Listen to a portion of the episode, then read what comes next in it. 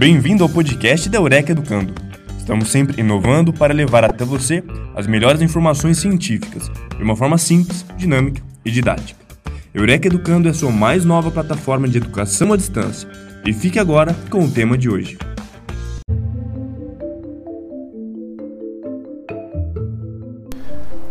Olá a todos os ouvintes do podcast Eureka Educando.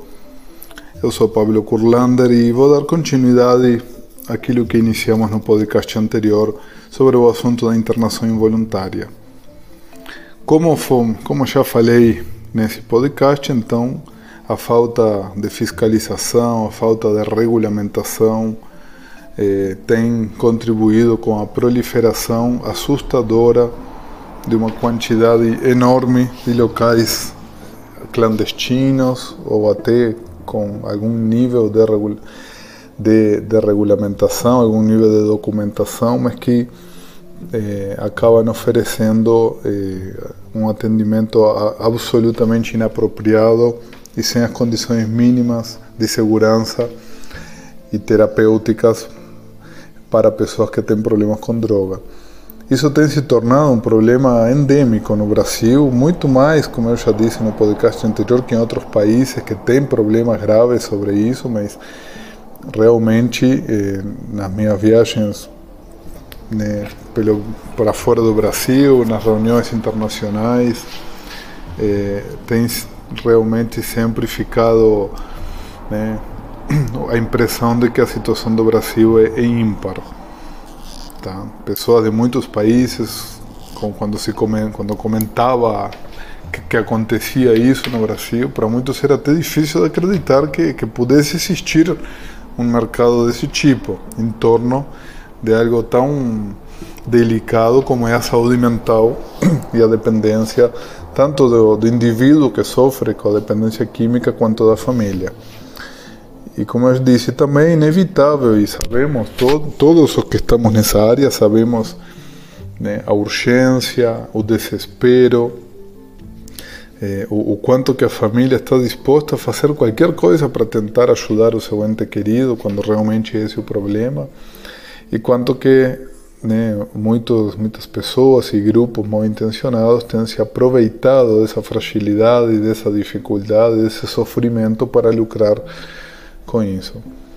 E o tema de hoje, que é a sequência do tema anterior, é o mercado dos captadores.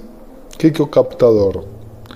Captador é aquele que encaminha a pessoa para o tratamento involuntário em troca, geralmente, da primeira parcela da mensalidade ou de uma parte da primeira parcela. E aí nós encontramos grupos de Facebook, grupos de WhatsApp, sites, impulsionamentos de sites que inclusive já há mais de um ano o Google bloqueou o impulsionamento e a divulgação de sites e propagandas desse tipo, que mesmo assim foram burladas e continuam acontecendo, mas para terem uma dimensão da gravidade das denúncias que chegaram aos órgãos internacionais para que o Google tomasse essa atitude de bloquear as propagandas, os impulsionamentos desse tipo de serviço. E inclusive se chega aí a, a um tipo de submundo inacreditável de sites de leilões de vagas de grupos de captadores que ficam eh, uma e outra vez né, tentando, ficam aí a noite toda, ficam né, especulando para ver, né, como se fosse um, um tipo de bolsa de valores, né, para tentar encaminhar as pessoas para o local que pague melhor, buscando vagas mais baratas, buscando né, comissões mais gordas. E onde fica o indivíduo? Onde fica o dependente químico que sofre? Onde fica a família que sofre com isso? Né? Nesse meio todo, nesse mercado todo existe uma preocupação real, porque o discurso sempre é, né, ah, estamos salvando vidas, estamos resgatando pessoas, Deus no comando e coisas do tipo, mas de verdade, né, onde fica o indivíduo? Porque assim como eu já falei em, em podcasts anteriores, toda essa cultura das internações indiscriminadas acabam é, de alguma maneira criando essa perpetuação da internação. A pessoa é internada sem nenhum tipo de avaliação, sem nenhum tipo de critério diagnóstico, em locais que tampouco tem condição nenhuma de tratamento, e isso perpetua a doença. A pessoa adoece, cronifica, piora, sai desse local pior do que ele entrou, automaticamente vai acabar né, recaindo imediatamente. Aí a família que já aprendeu o caminho para se livrar do problema vai de novo produzir o mesmo processo de internação involuntária. E aí a família inteira adoece, criando uma dependência da internação involuntária. Quantos casos temos de pessoas que faz 10, 15, 20 anos que estão entrando e saindo de instituições? Então, todo o movimento da reforma psiquiátrica que busca a deshospitalização, o caminho de saída do manicômio, né, de pessoas que entravam né, com até crianças, às vezes, no manicômio e passavam toda a vida dentro. Hoje pode não existir mais esse tipo de instituição total, mas tem pessoas que passam a vida inteira entrando e saindo de instituições, numa lógica tão perversa e tão manicomial quanto anterior. E aí, essa figura do captador, talvez a parte mais interessante e mais cruel dessa história, na minha visão, também como um dependente químico em recuperação, é que esse captador, 99,9% das vezes, é alguém que passou por isso. É alguém que vivenciou esse processo, que sofreu tanto no mundo da droga quanto num processo de internação involuntária clandestino, muitas vezes até depois fazendo disso seu meio de vida. E muitas vezes sem ideia muito clara de se isso realmente é legal, não é legal, está errado, apenas algo que culturalmente aceito e no meio em que vive se entende que é normal. E essa lógica perversa de inversão de valores para um dependente químico em recuperação que faz esse tipo de coisa, né? E aí estou falando, não estou falando da pessoa que encaminha para um bom serviço, que encaminha alguém que avaliou diagnosticamente, que encaminha com segurança. Não estou falando dessa pessoa. Estou falando da, daquele que lucra perversamente em cima do sofrimento do outro ou do sofrimento futuro, porque, como eu disse no podcast anterior, eh, muitas pessoas são internadas sem ter nenhum critério diagnóstico para internação, sem nem usar droga, ou sem nem ter usado ainda, apenas por, por outros interesses mais obscuros ainda do que a própria recuperação. Mas para mim sempre ficou uma imagem, eh, tanto né, para aqueles né, que, que lucram captando e encaminhando, como para aqueles que buscam a força, né, na remoção. Muitas vezes também pessoas que estão sendo exploradas, que estão dentro dessa lógica, não, não são, eles muitas vezes são tão vítimas quanto. Por isso que me vem uma imagem que é a do Capitão do Mato. O Capitão do Mato era uma figura né, do período colonial escravista do Brasil e ele era encarregado de caçar, capturar e castigar os escravos que fugiam da casa do senhor feudal. O capitão do mato era um homem livre, mas era um homem pobre, miserável. Muitas vezes era um escravo ou negro alforriado, né? alguém que já tinha estado no lugar daquele que hoje ele perseguia, né? e que de alguma maneira pela própria miséria, pela própria dificuldade de, de, se inserir no mercado de trabalho, por ter sido escravo, ele acabava encontrando nessa profissão ignóbil, né, que se chama, essa profissão né, tão cruel, tão triste para ambos os lados, a, a única forma de, de sustento possível. E isso foi tão culturalmente aceito que, inclusive, a coroa portuguesa chegou a regulamentar a profissão do capitão do mato. E a remoção, muitas vezes, me lembra a imagem do navio negreiro, ou tumbeiro, que também era chamado, que é um tipo de cargueiro utilizado para né, transportar escravos da África para o Brasil. Né, se calcula que mais de 11 milhões de pessoas foram escravizadas na América, trazidas da África nesses navios negreiros. É, e essas duas imagens realmente são algo que não sai é, não, pelo sofrimento que produz tudo isso para ambas as partes, né? É algo que para mim sempre fica muito muito marcado, né? A imagem do capitão do mato do navio negreiro né? nessa lógica perversa de internações involuntárias clandestinas e da caça ao adicto em troca de uma primeira mensalidade, em troca de uma comissão, de alguém que muitas vezes já está recaído, já está sofrendo, já está mal, não tem consciência clara do que está acontecendo de fato. Por isso, eu não quero com esse podcast eh, culpabilizar ou apontar o captador, né, ou aquele que está na remoção, porque na minha concepção eles são tão vítimas desse sistema quanto aquele que que está sendo removido, aquele que está sendo internado, porque eles mesmos já foram vão ser logo logo. Então eu acho que ele é uma engrenagem dessa lógica perversa da internação involuntária clandestina do Brasil. Eu vou retomar um assunto para aprofundar ele um pouco do, do podcast anterior, que o que eu disse é que esse procedimento da remoção e da internação involuntária ele pode ser considerado legalmente como sequestro e cárcere privado. E vamos entender melhor isso. Sequestro pode ser considerado como o ato de tolher a liberdade ou reter alguém em algum lugar, prejudicando-lhe a sua liberdade de ir e vir.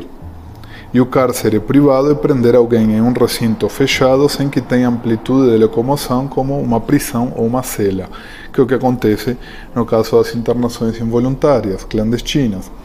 Como eu disse, o que justifica, o que prevê legalmente a possibilidade dessa internação involuntária é o estado clínico prévio que precisa ter sido feito a avaliação através de uma avaliação clínica, médica, psiquiátrica, do estado de inconsciência, do estado de gravidade, da necessidade real desse, desse indivíduo, dessa intervenção, e depois, a comunicação para o Ministério Público, para a Defensoria Pública, para não configurar o cárcere privado.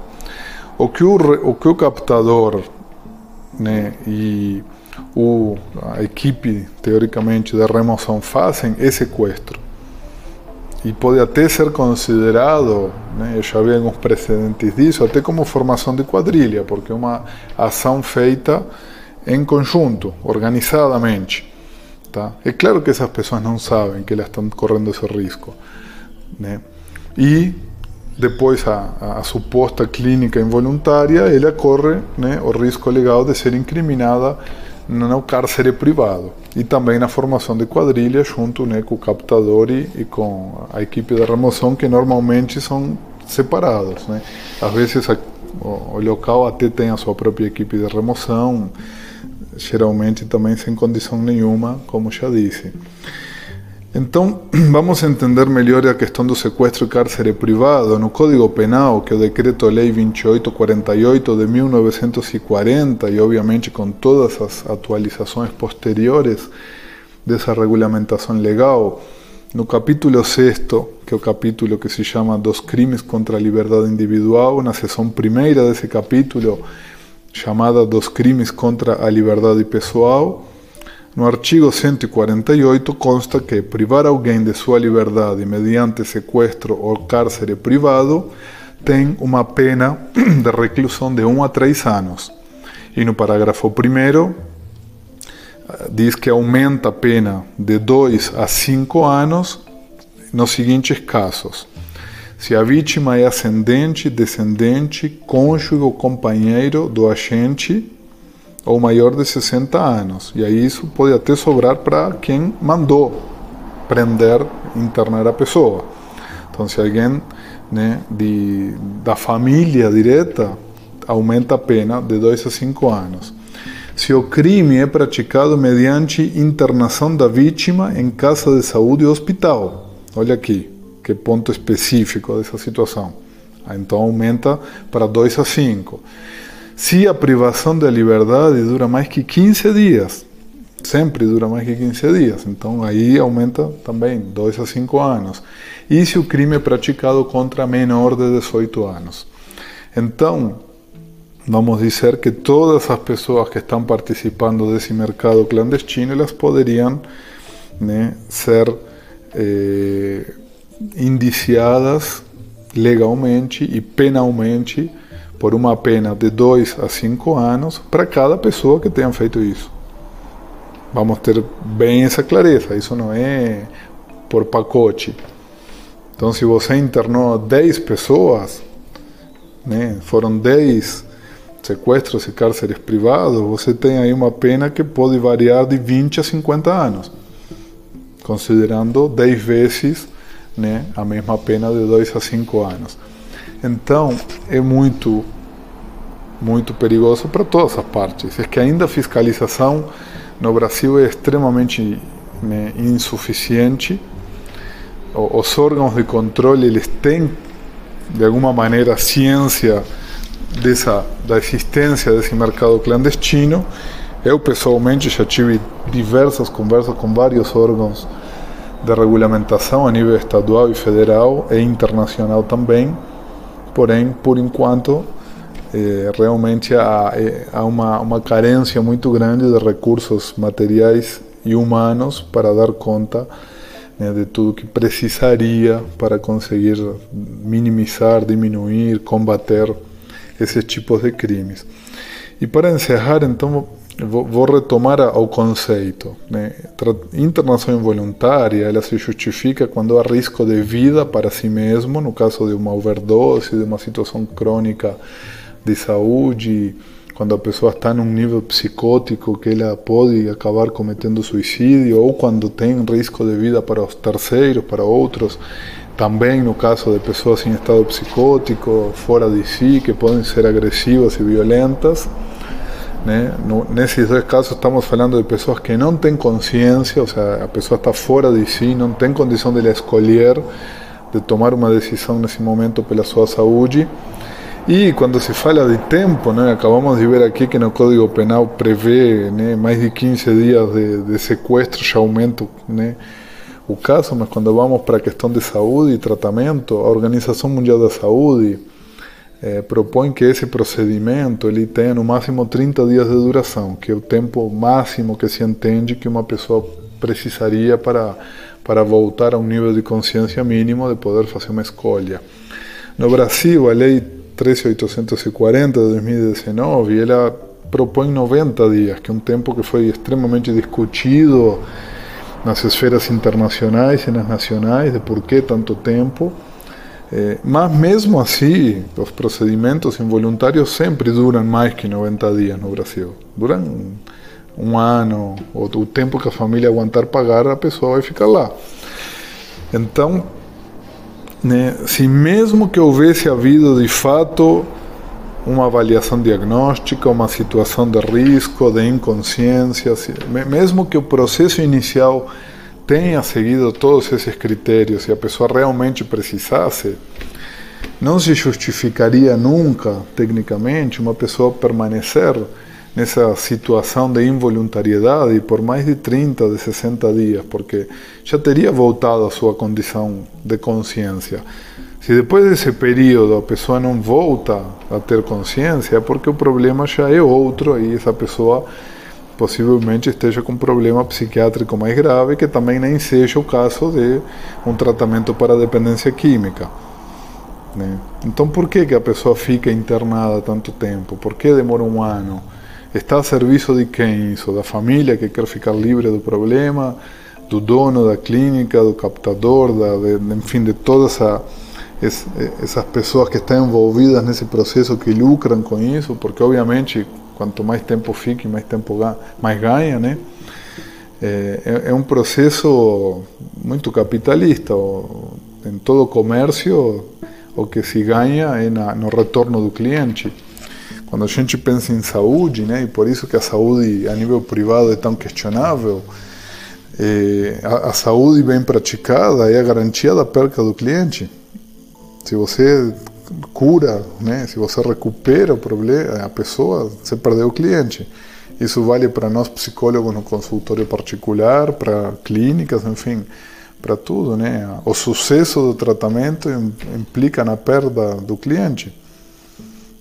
E que bom, que bom que essa, essa pessoa não precise mais criar autonomia e nunca mais volte né, para isso. Então, realmente, é, é, é, um comércio de vidas, é um lucro com sofrimento, é uma cultura da coerção, da repressão, da punição, que tem a ver com tudo que eu já falei em podcasts anteriores, da visão moralista, do uso de droga, da dependência química, e que é uma realidade vergonhosa do Brasil, vista internacionalmente como algo inacreditável e que a gente precisa de fato fazer algo para que isso aconteça. E o caminho, dentro do que eu acredito, é a, tem duas vias. Uma é a fiscalização e a punição desse tipo de prática, e para isso precisa incrementar os órgãos de fiscalização. Mas o outro, principalmente, é a ampliação sistemática da oferta de, de locais de tratamento e da oferta de possibilidades. Porque esse mercado é exatamente igual ao mercado da droga. Não adianta fechar uma boca que vai abrir outra do lado. E com as clínicas clandestinas acontece o mesmo. A vigilância sanitária fecha uma e abre a mesma duas quadras para cima. Então, enquanto não houver uma rede de atenção que dê conta de atender as pessoas, no desespero, as famílias vão continuar encaminhando seus familiares para esses locais, por não ter para onde encaminhar, por não ter outro tipo de dispositivo. Então, eh, a incrementação da rede de atenção psicossocial, eu acredito muito profundamente que isso precisa vir, né? O ideal seria que fosse público, né? Estamos longe ainda de ter um, um SUS totalmente operacional, mas mesmo que esteja dentro da, da lógica privada, mas pelo menos que esteja dentro de uma lógica terapêutica, segura, humanizada, que garanta dignidade e tratamento de verdade. Então esse é o meu apelo, essa, essa é a minha revolta e é, eu realmente não, não quero com isso apontar o dedo para ninguém. Eu volto a dizer, eu, eu, sinto e vejo que as pessoas que fazem parte dessa engrenagem, elas são tão vítimas do sistema quanto o capitão do mato era vítima da lógica escrava, escravocrata, né, da lógica escravista da época. Ele não era o algoz, não era o culpado. Ele era um alguém que também era parte disso e, e também sofria com isso e também era vítima do processo. Tá? Então, meu desejo, minha expectativa e o meu trabalho é para que isso pare de acontecer e as pessoas consigam né, tratamentos dignos, eficazes e humanizados. Obrigado.